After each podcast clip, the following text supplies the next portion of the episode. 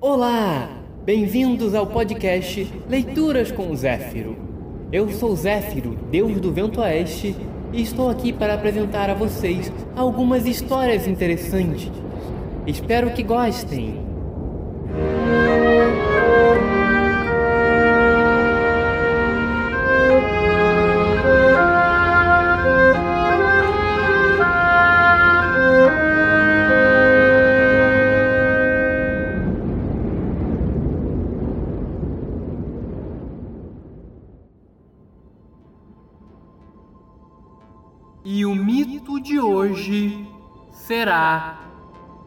Fuga de Arsène Lupin.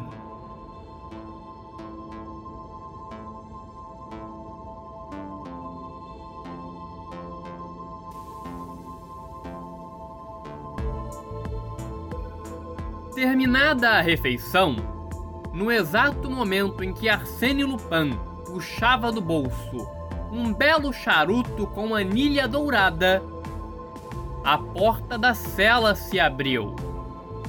Ele só teve tempo de jogar o charuto na gaveta e se afastar da mesa.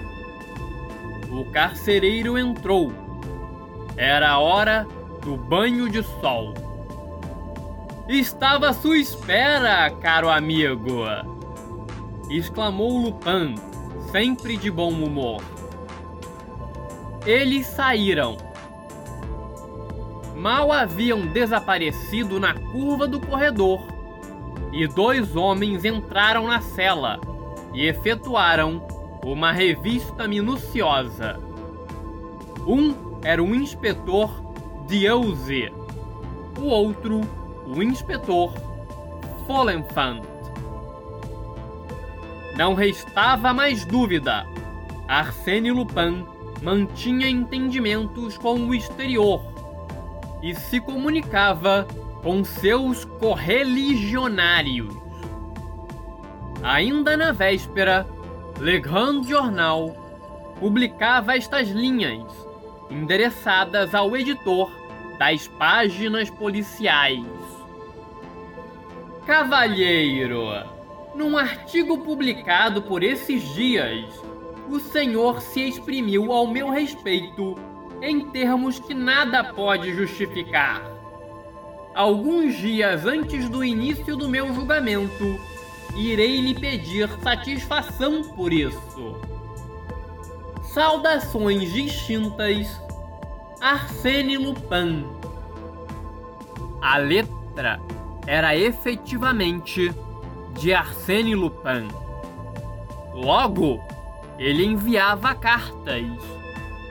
Logo, ele as recebia. Logo, era certo que planejava a tal fuga por ele, anunciada de forma tão arrogante. A situação tornava-se intolerável.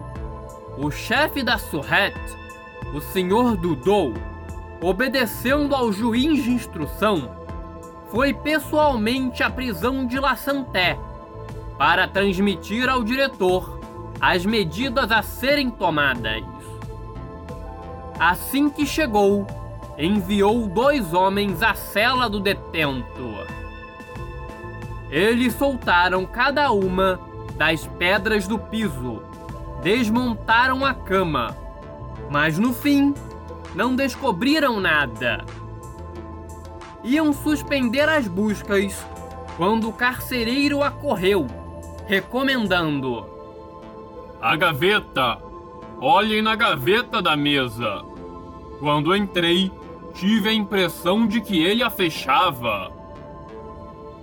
Eles olharam e Deus exclamou: Ahá! Desta vez pegamos nosso hóspede! Folenfan deteve-o Devagar, mocinho. Aguardemos o inventário do chefe. Dois minutos depois, o senhor Dudou esquadrinhava a gaveta.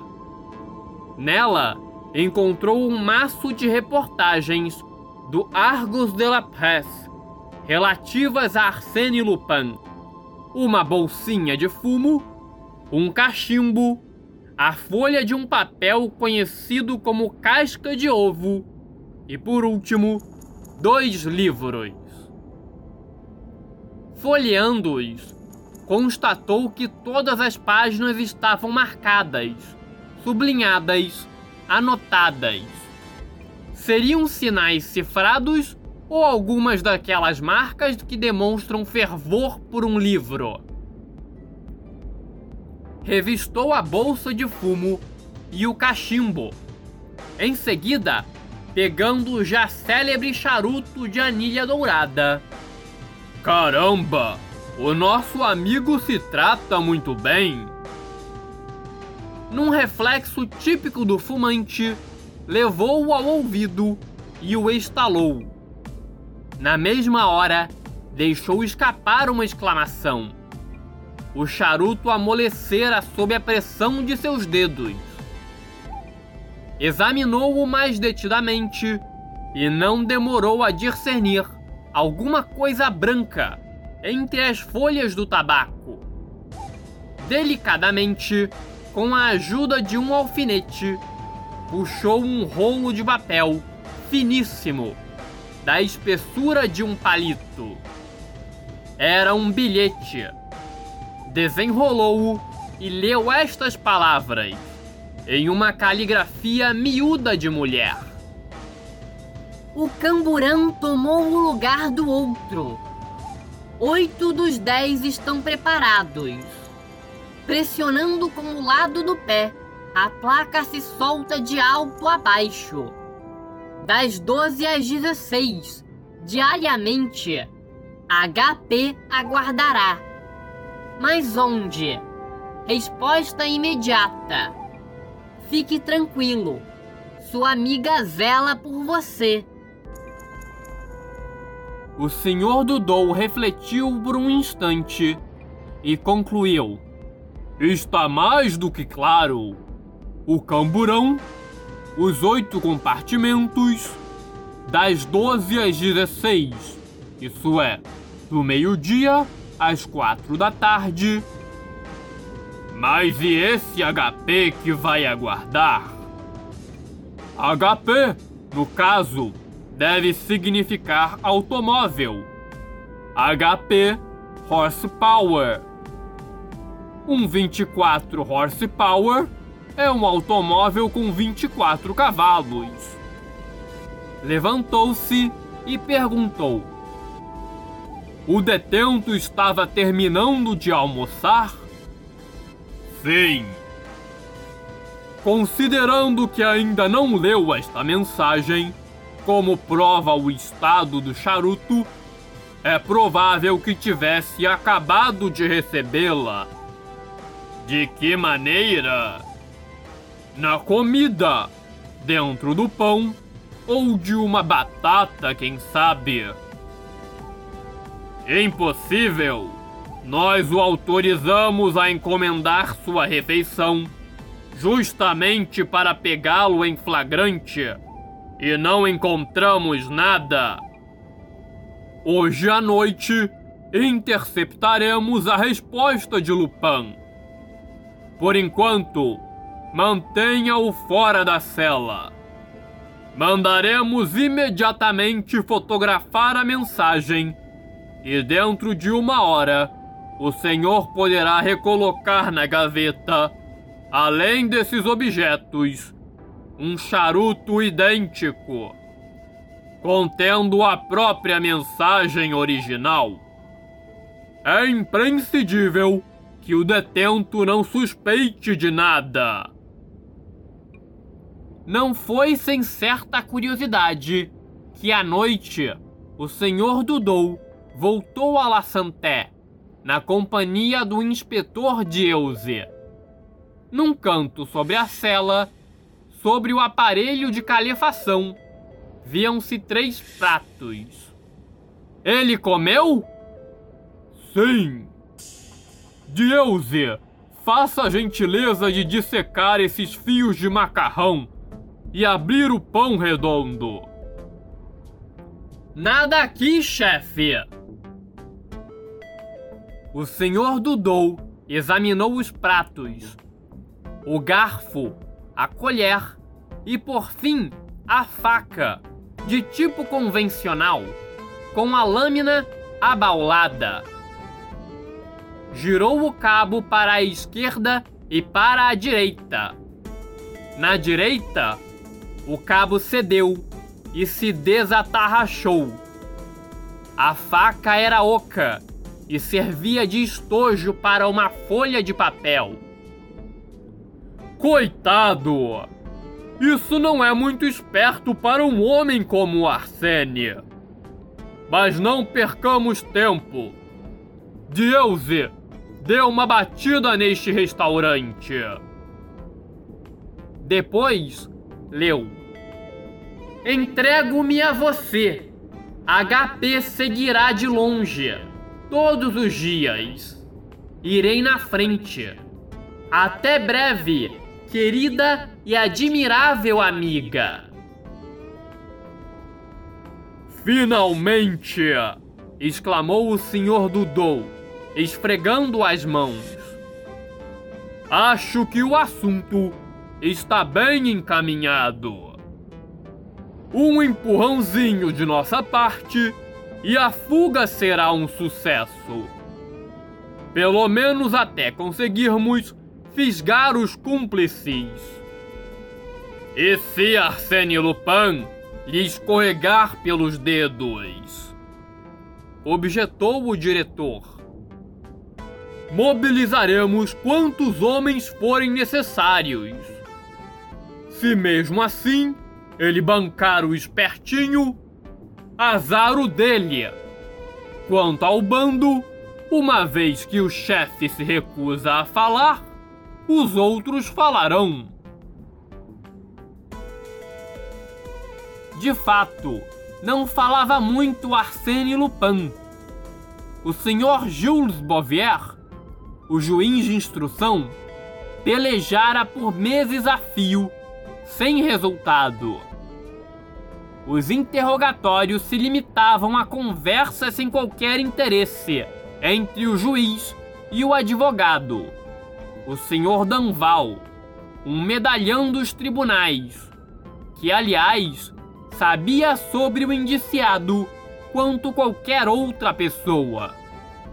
De quando em quando, por polidez, Arsène Lupin deixava escapar. Concordamos plenamente, senhor juiz.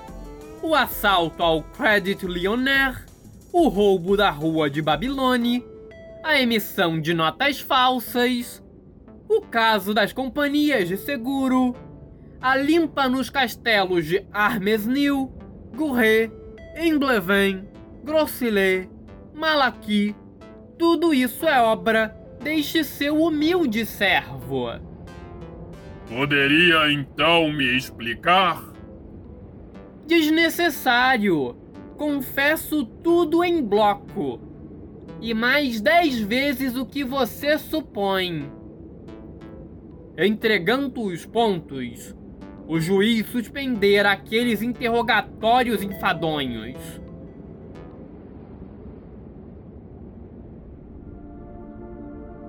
Após tomar conhecimento dos dois bilhetes interceptados, voltou à carga. E pontualmente ao meio-dia, Arsène Lupin era conduzido da prisão de La Santé à delegacia central na viatura penitenciária, junto com certo número de detentos. Retornavam pelas três ou quatro da tarde. Ora, uma tarde, esse retorno se desenrolou em condições incomuns. Como os outros detentos de La Santé ainda não haviam sido interrogados, resolveram antes reconduzir Arsène Lupin. Era, portanto, o único ocupante da viatura. Essas viaturas penitenciárias são divididas, ao comprido, por um estreito corredor central, para o qual dão dez compartimentos, cinco em cada lado. Todos eles são configurados de maneira a obrigar seu ocupante a permanecer sentado. E cada grupo de cinco prisioneiros, além de não dispor senão de um espaço exíguo, tem seus membros separados um dos outros por divisórias paralelas. Um guarda municipal, posicionado numa das extremidades, vigia o corredor. Arsene foi introduzido na terceira cela da direita e a pesada viatura arrancou.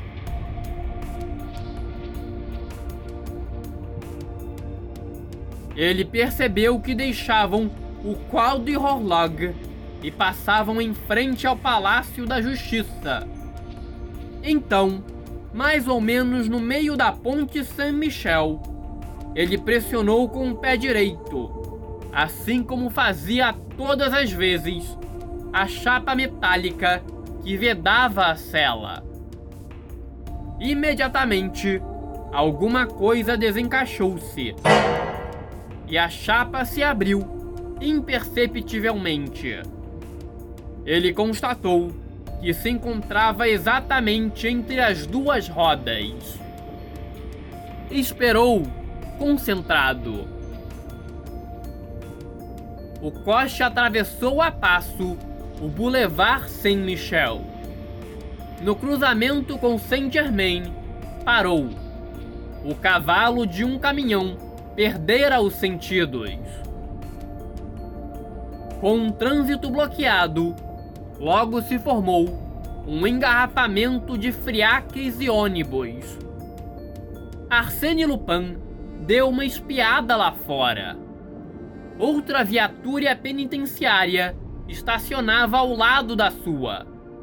Ele esticou mais o corpo, apoiou o pé num dos raios da roda maior e saltou para o chão. Um cocheiro o viu e tentou avisar. Sua voz, porém, se perdeu em meio ao estrépito dos veículos, que se moviam novamente. Mesmo que o aviso tivesse chegado, Arsène Lupin já estava longe.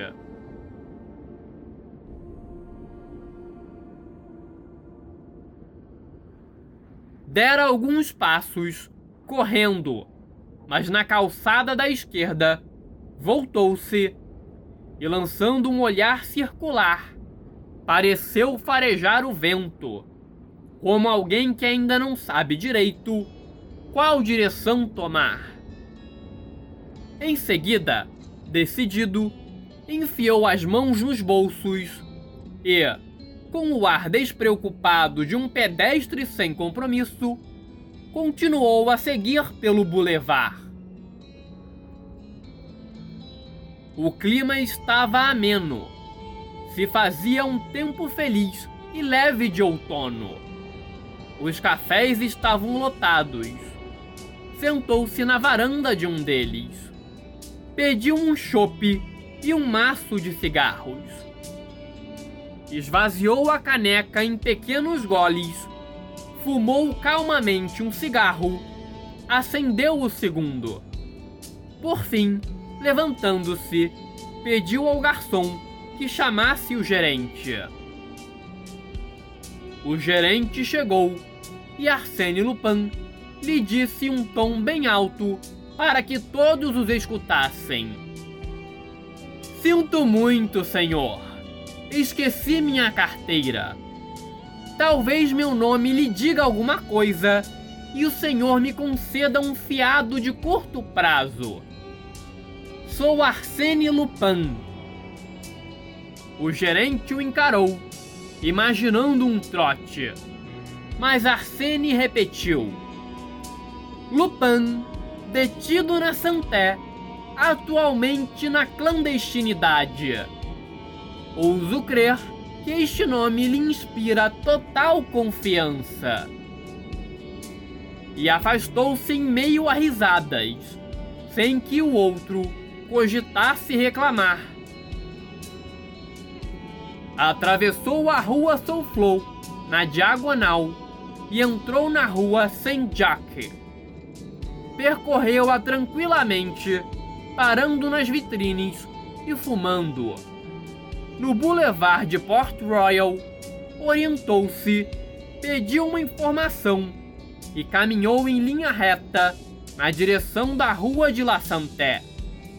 Os muros altos e sem graça do presídio logo despontaram.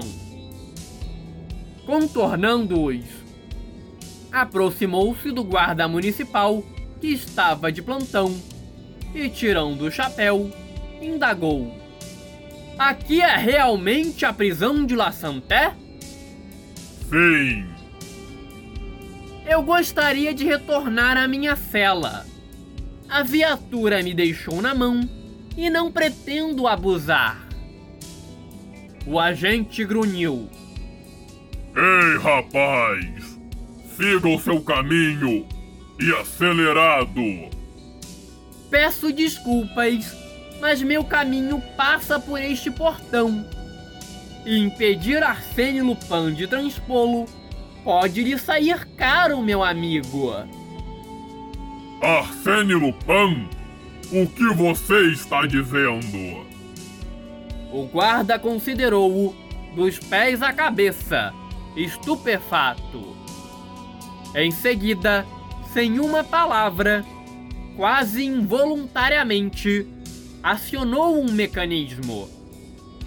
O portão de ferro se entreabriu. Minutos depois, o diretor irrompia na secretaria, gesticulando e afetando estar possesso. Arsene sorriu. Ora, senhor diretor, não me venha com essa. Que ingenuidade! Tomam a precaução de me transportar sozinho na viatura, forjam um acidentezinho e imaginam que vou dar o fora para encontrar meus amigos. E os 20 agentes da Surrete que nos escoltavam a pé, de fiacre e de bicicleta. Sério, acharam que seria tão fácil? Eu não teria saído vivo dali. Seja franco, senhor diretor. Não era com isso que contavam? Peço-lhe encarecidamente que não se preocupe comigo. O dia que eu cismar de fugir, não vou precisar da ajuda de ninguém.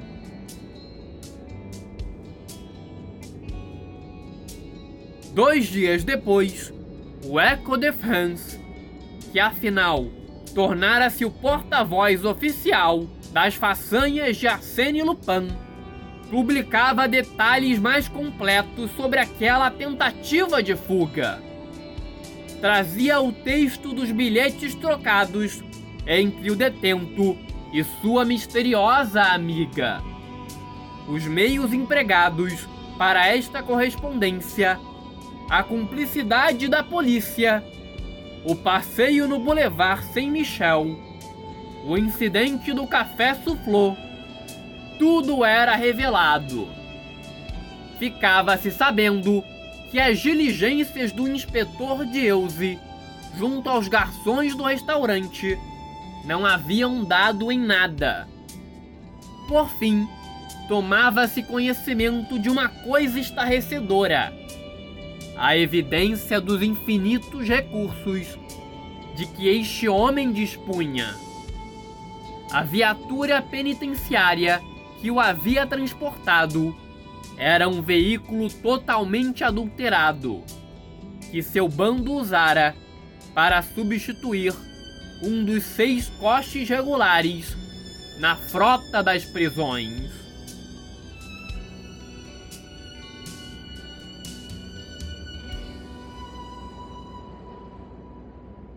A fuga iminente de Arsène Lupin já não constituía mais dúvida para ninguém. Ele mesmo, aliás, anunciava em termos categóricos. Tal convicção e os inexplicáveis vazamentos que ocorriam diariamente irritavam e desconcertavam a justiça.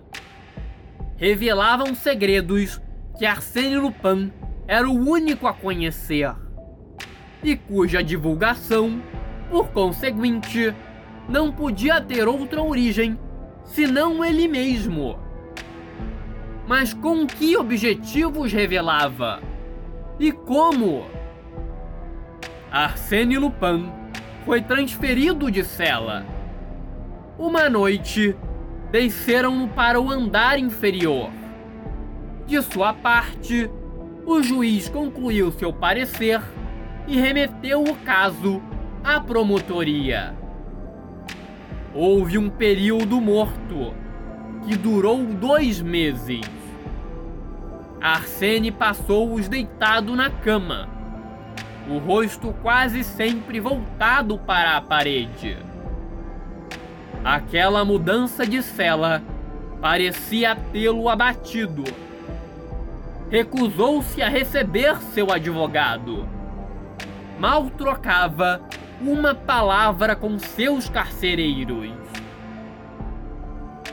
Nos 15 dias que antecederam o julgamento, pareceu recuperar o ânimo. Queixou-se de falta de ar. Autorizaram-no a sair para o pátio. Pela manhã, bem cedo, escoltado por dois homens. A curiosidade popular, no entanto, não diminuíra. Esperavam diariamente a notícia de sua fuga. Quase a desejavam, de tal forma que o personagem agradava à massa. Com sua verve, alegria, versatilidade, gênio inventivo e vida misteriosa. Arsène Lupin iria fugir. Era inevitável, fatal. Julgavam inclusive estranha aquela demora. Todas as manhãs, o chefe da polícia perguntava ao secretário: Então, ele ainda não foi? Não, chefe. Então ficou para amanhã. Na véspera do julgamento, um cavalheiro apresentou-se na redação do Grande Jornal. Pediu para falar com o editor das palavras policiais, atirou-lhe seu cartão na cara e afastou-se rapidamente. No cartão, liam-se estas palavras: Arsène Lupin sempre cumpre suas promessas.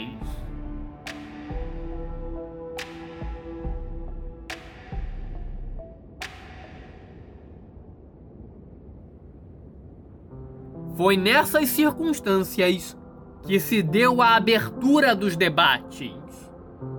O público acorreu em massa quem não queria ver o famoso Arsène Lupin? Advogados e magistrados, cronistas e celebridades, artistas e mulheres mundanas, toda Paris espremia-se nos bancos do tribunal. Chovia, fazia um dia escuro do lado de fora. Arsène Lupin passou praticamente despercebido quando foi introduzido pelos guardas. Contudo, a maneira como ele se deixou cair no assento, sua imobilidade indiferente e passiva não depuseram a seu favor. Seu advogado, um dos auxiliares do doutor Danval, este tendo julgado indigno de sua pessoa o papel a que era relegado, mais de uma vez lhe dirigiu a palavra. Ele balançava a cabeça e se calava. O escrivão leu a acusação e o juiz se pronunciou. Réu, levante-se. Sobrenome, prenome, idade e profissão.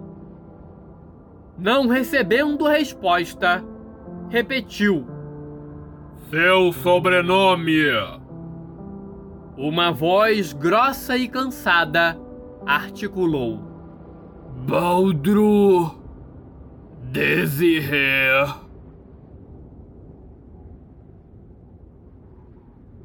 Murmúrios na sala. O juiz foi em frente. Baldro Desiré? Ah, sim. Uma nova encarnação. Como é, se não me engano, o oitavo nome que reivindica, o qual, sem dúvida, é tão fantasioso quanto os outros.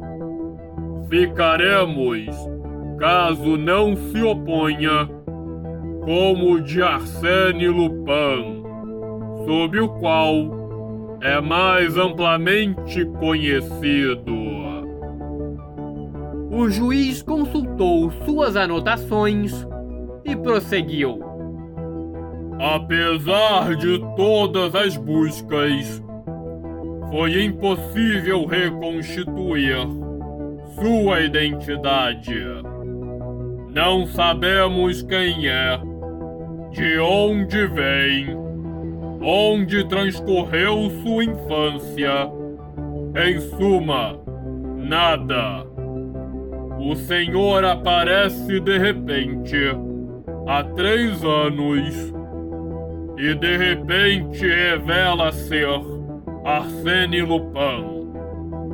Isto é, um composto bizarro de inteligência e perversão. Os dados que possuímos sobre o Senhor antes desta época não passam de suposições. É provável que um certo Rostad, que trabalhou há oito anos ao lado do ilusionista Dixon, não fosse outro senão Arsène Lupin. É provável que o estudante russo, que seis anos atrás estagiou no laboratório do Dr. Altier, no Hospital Saint Louis, e que não se cansava de surpreender o mestre com a engenhosidade de suas hipóteses no domínio da bacteriologia e com a ousadia de seus experimentos no âmbito das doenças de pele, não seja outro senão Arsène Lupin.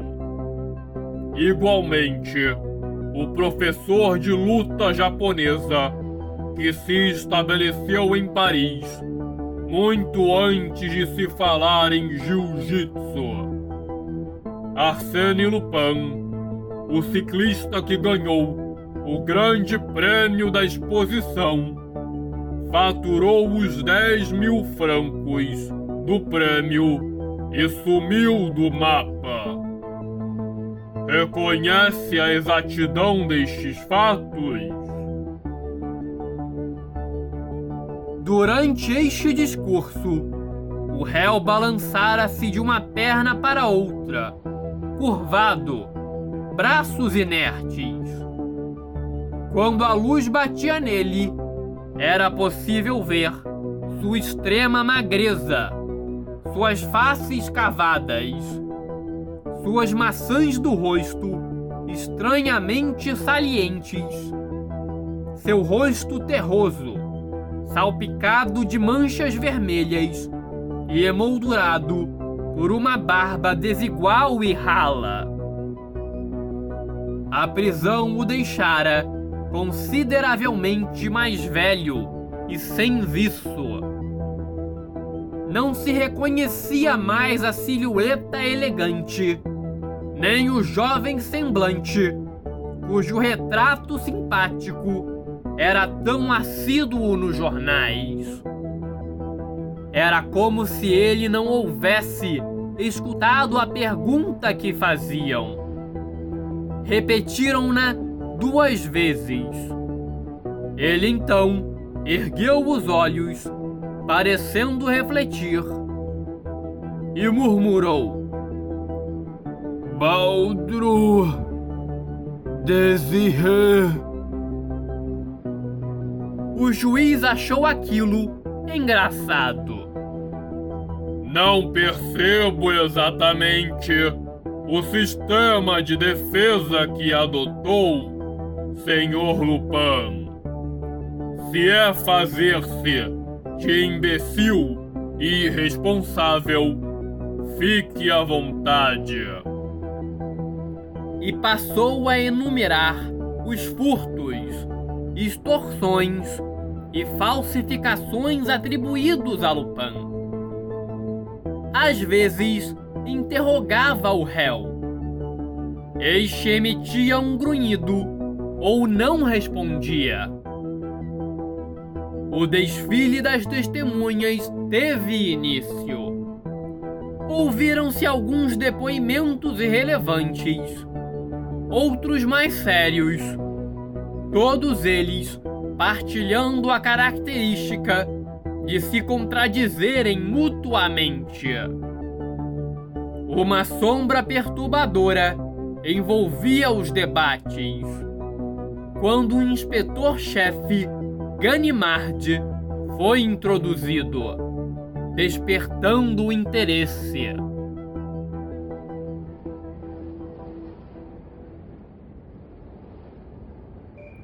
No começo, todavia, o velho policial causou certa decepção.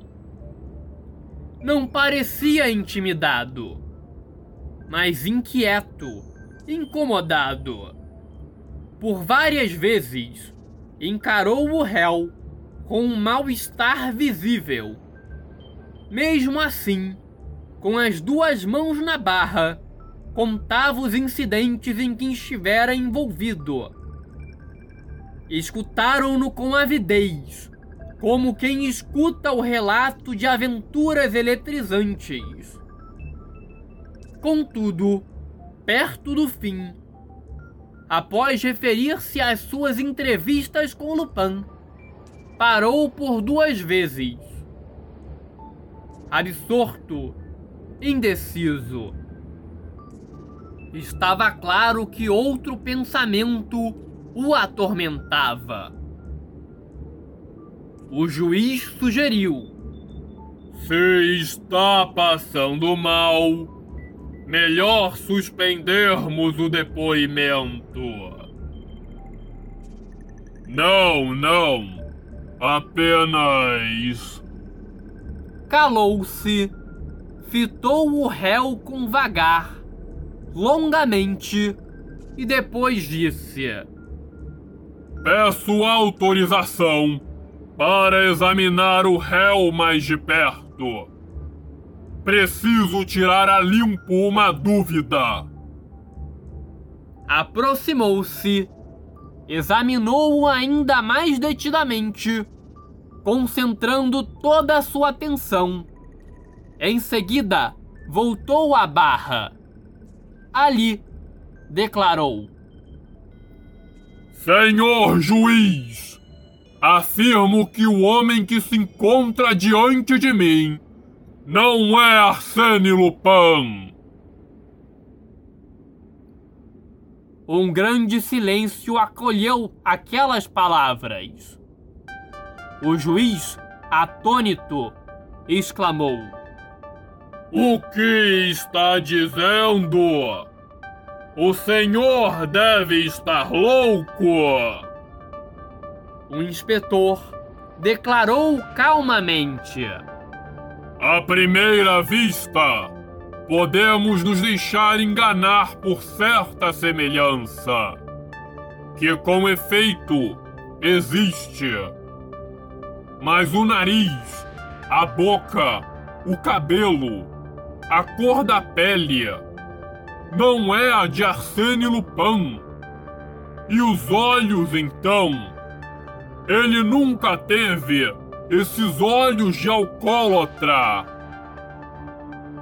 Vamos, explique-se. Onde quer chegar testemunha.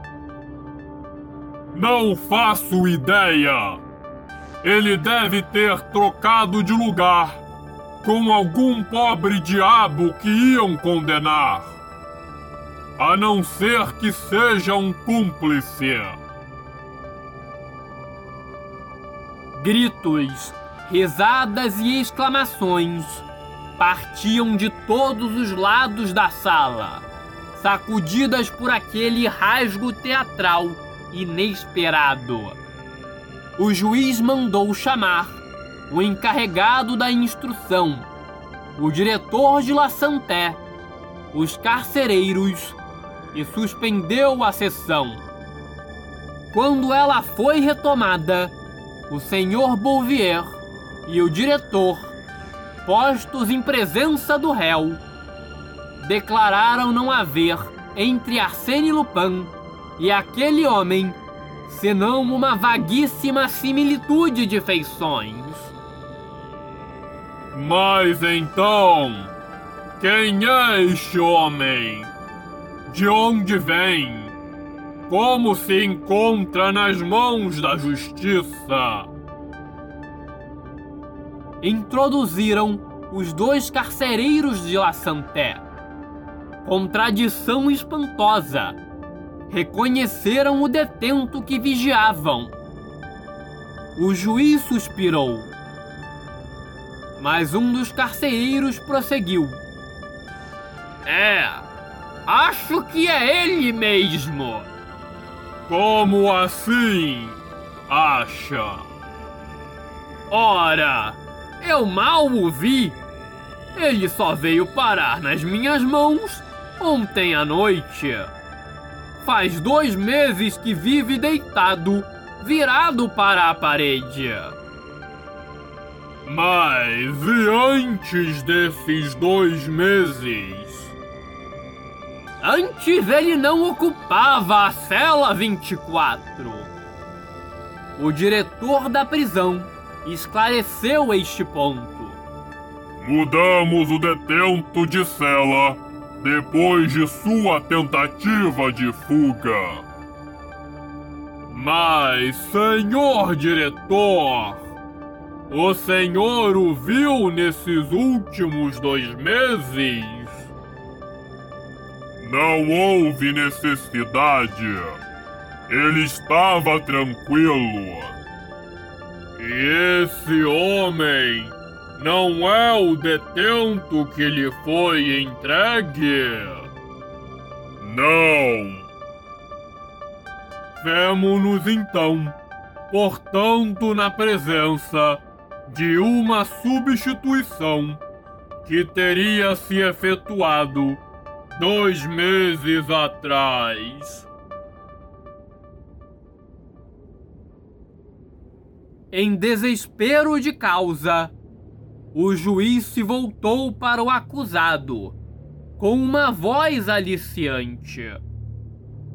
Vejamos, réu. O senhor poderia me explicar por que e desde quando está nas mãos da justiça? O tom benevolente deve ter ou desarmado a desconfiança do homem, ou estimulado seu entendimento. Ele tentou responder. Por fim, hábil e mansamente interrogado, conseguiu juntar algumas frases. Dois meses antes, ele fora conduzido à delegacia central, onde passara uma noite e uma manhã. Depois disso, fora solto. Porém, quando atravessava o pátio, dois guardas o pegaram pelo braço e o escoltaram até uma viatura penitenciária. Desde então, ele vivia na cela 24. Não infeliz de todo Lá se comia bem. Logo, ele não protestara. O inquérito não demorou a estabelecer o seguinte fato, consignado no livro de ocorrências. Oito semanas antes, um certo Desiré Baldru passara a noite na delegacia central. Liberado no dia seguinte, deixou o local às duas da tarde.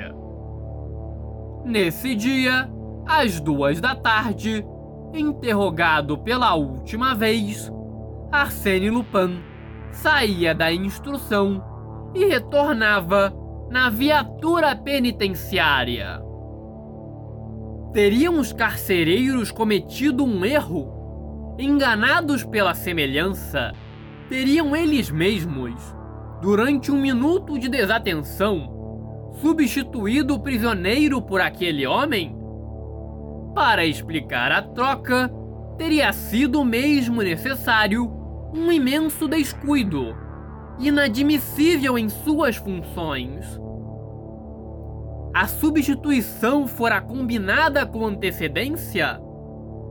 Além de a distância de um lugar a outro tornarem a coisa quase irrealizável. Nesse caso, seria indispensável que Baldru fosse um cúmplice e se tivesse deixado prender com um objetivo específico de ocupar o lugar de Arsène Lupin.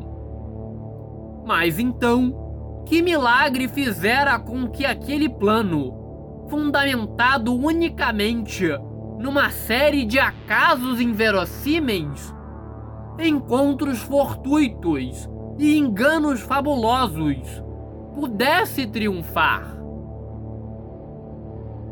Encaminharam Desiré Baldru ao serviço antropométrico. Nenhuma ficha batia com sua descrição, mas isso não impediu que seu itinerário fosse reconstituído com facilidade. Era conhecido em Courbevoie, Asnières, Levallois, vivia de esmolas e dormia num daqueles casebres de catadores de lixo que proliferam junto ao posto fiscal de Ternes. Teria sido contratado por Arsène Lupin? Nada autorizava tal suposição. E quando ela se tornou plausível, tampouco se soube mais sobre a fuga do prisioneiro. Só a fuga não constituía dúvida. Uma fuga incompreensível e impressionante, na qual o público, assim como a justiça, intuía o esforço de uma longa preparação, um conjunto de atos maravilhosamente concatenados, cujo desenlace justificava a impertinente premonição de Arsène Lupin. Não estarei presente no meu julgamento. Ao cabo de um mês de minuciosas buscas, o enigma se apresentava com o mesmo indecifrável caráter. Não se podia, contudo, estender indefinidamente a custódia de Baldro Indiciá-lo seria ridículo. Que acusações havia contra ele? Sua soltura foi assinada pelo juiz de instrução. Por via das dúvidas, o chefe da Surrete ordenou que o vigiassem de perto. A ideia fora de Ganimard. Para ele, não havia nem cumplicidade nem acaso. Baldru era um instrumento que Lupin manipulara com extraordinária habilidade. Livre Baldru, por seu intermédio, remontariam Arsène Lupin, ou pelo menos alguém de seu bando. Os inspetores Folefan e Dieuze juntaram-se a Ganimard e, certa manhã brumosa de janeiro, as portas da prisão se abriram para Desiré Baldro.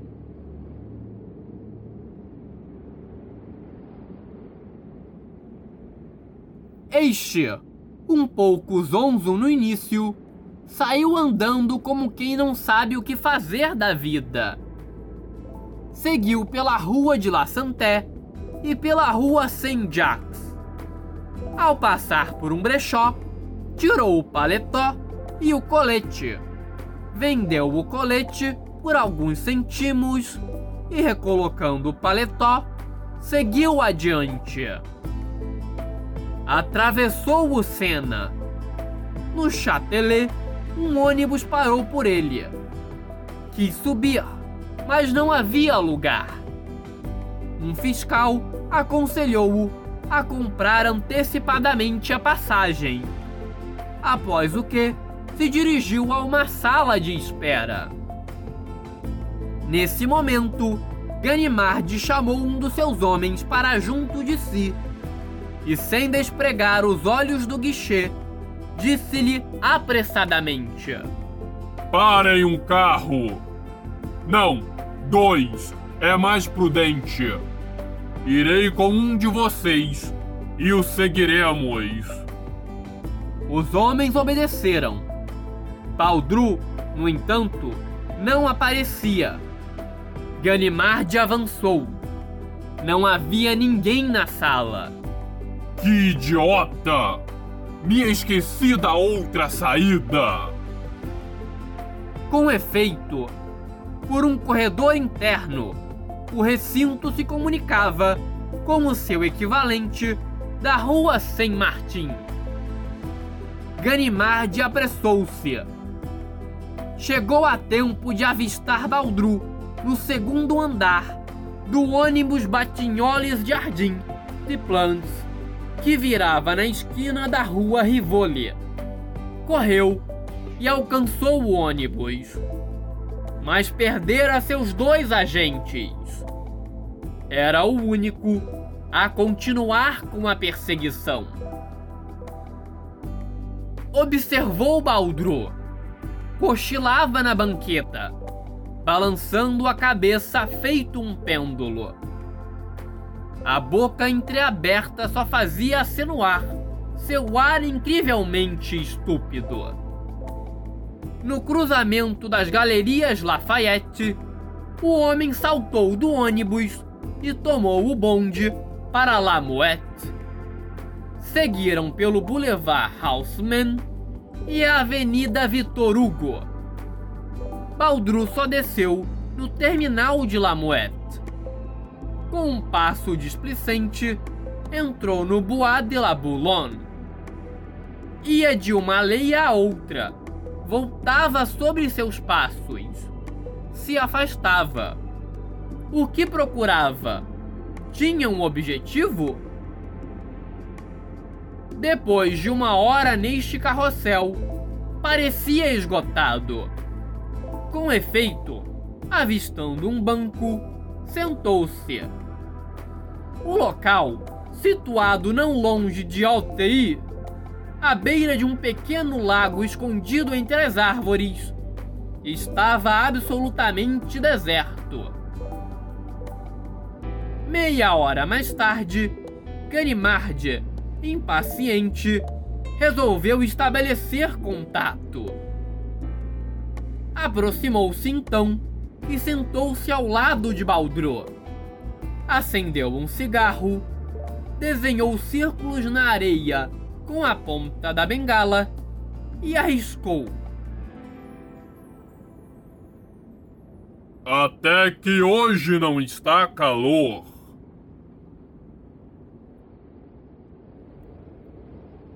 Subitamente, quebrando esse silêncio, irrompeu uma risada. Mas uma risada alegre, feliz.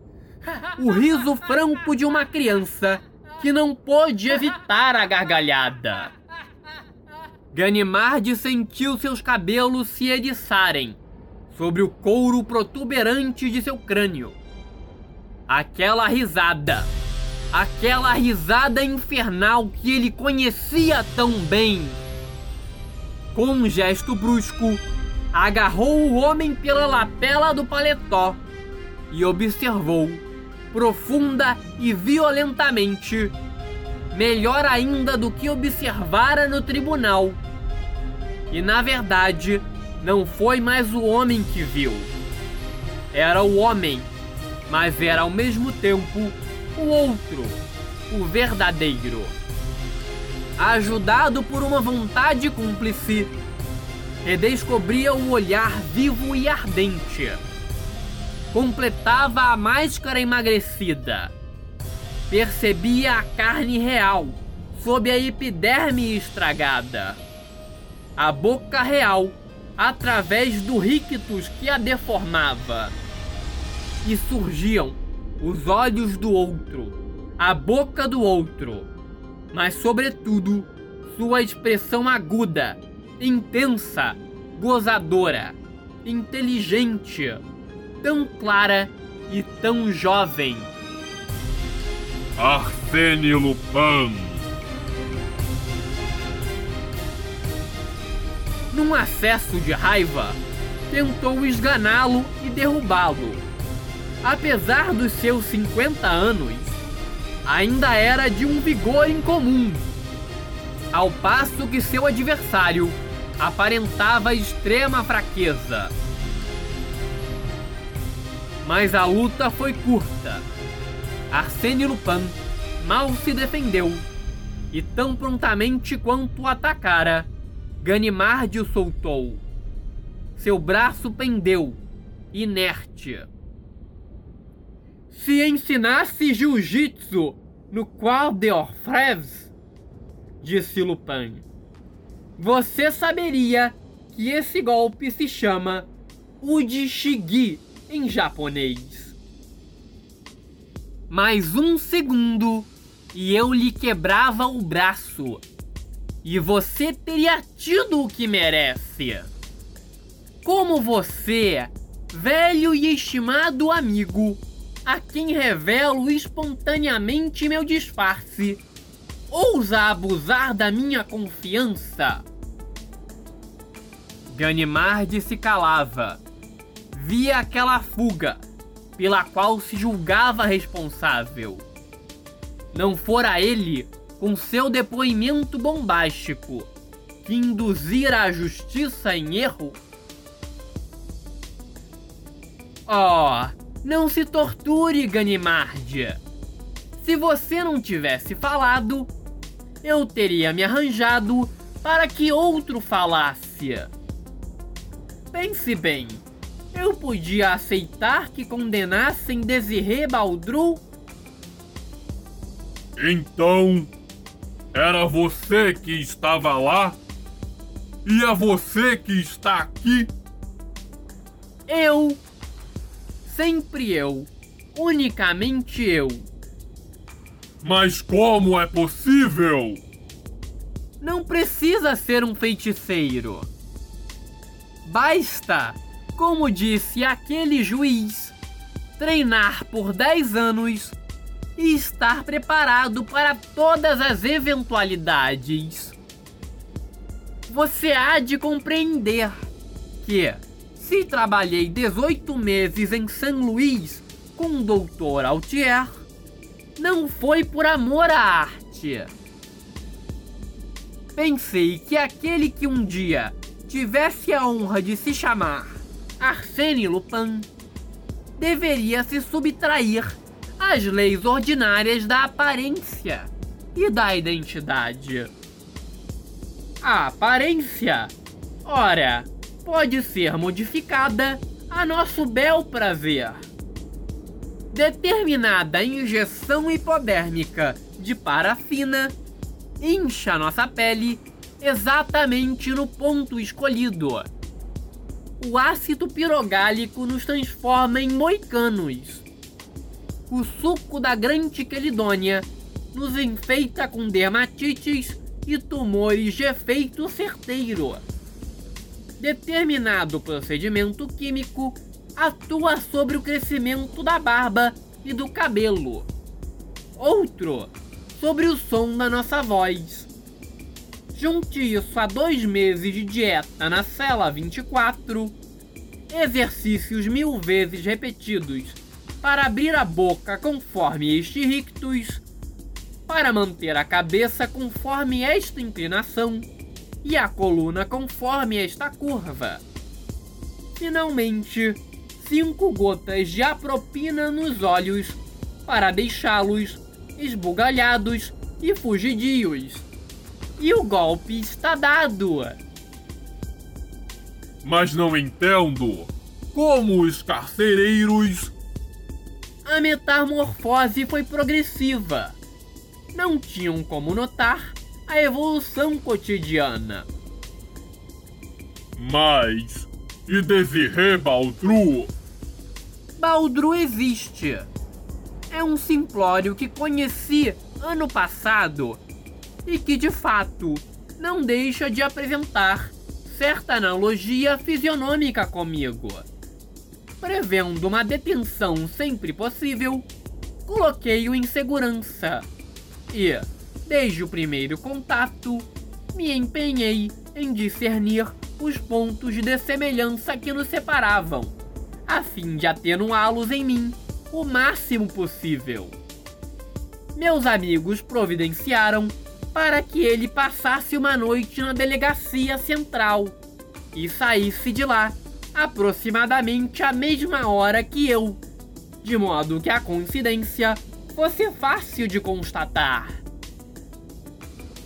Pois note bem, era fundamental que encontrassem o rastro de sua passagem.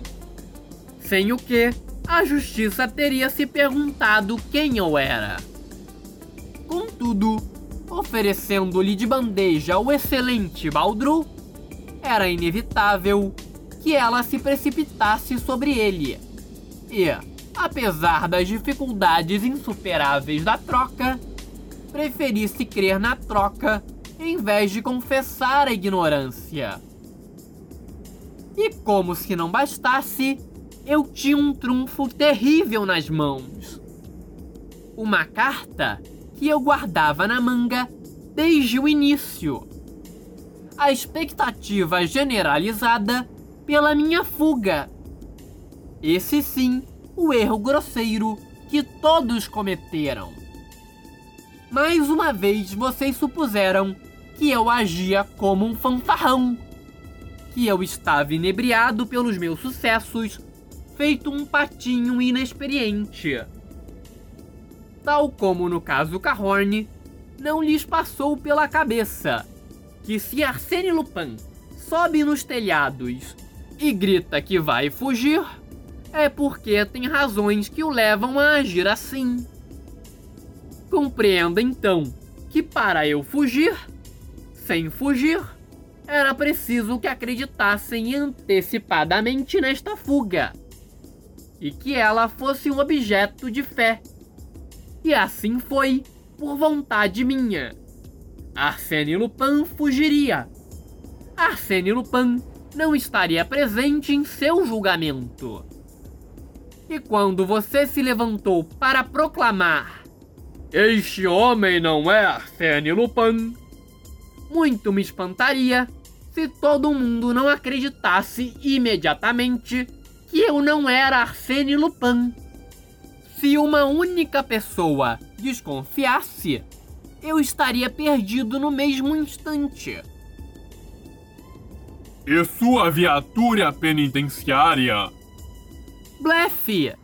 Foram meus amigos que maquiaram e substituíram aquele velho carro desativado e quiseram arriscar o golpe.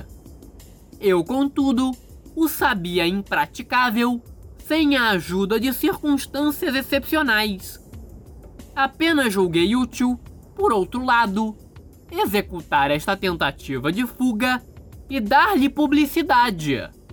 Uma primeira fuga audaciosamente tramada conferia à segunda o valor de uma fuga consumada previamente. Então o charuto. Escavado por mim assim como a faca. E a misteriosa correspondente? Ela e eu somos a mesma pessoa. Tenho todas as caligrafias ao meu dispor.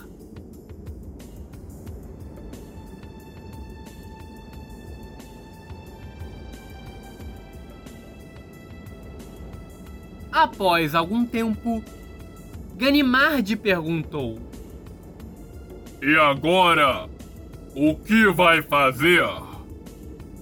Agora vou descansar, entrar em um regime de superalimentação e pouco a pouco voltar a ser eu mesmo.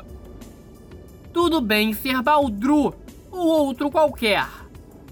Mudar de personalidade como de camisa e escolher sua aparência, voz, olhar, caligrafia. Mas quando deixamos de nos reconhecer, chega a ser bem desagradável. No momento, sinto que devia sentir o homem que perdeu a própria sombra. Vou me procurar e me encontrar ele andou de um lado para o outro. O lusco-fusco mesclava-se à luz do dia. Plantando-se diante de Ganimard, disse: Creio que não temos mais nada a falar. Estou certo? Só uma coisa. Eu gostaria de saber se revelará a verdade sobre sua fuga o pateta que eu fui. Não se preocupe. Ninguém jamais saberá que foi Arsène Lupin quem ganhou a liberdade. Tenho todo o interesse de acumular à minha volta as trevas mais misteriosas. Nada receie, bom amigo. E adeus. Janto esta noite na cidade e só tenho tempo de trocar de roupa. E eu que o julgava tão ansioso por um descanso. Ai de mim! Há compromissos sociais a quais não podemos faltar. O descanso começará amanhã. E onde vai jantar, afinal? Na embaixada da Inglaterra.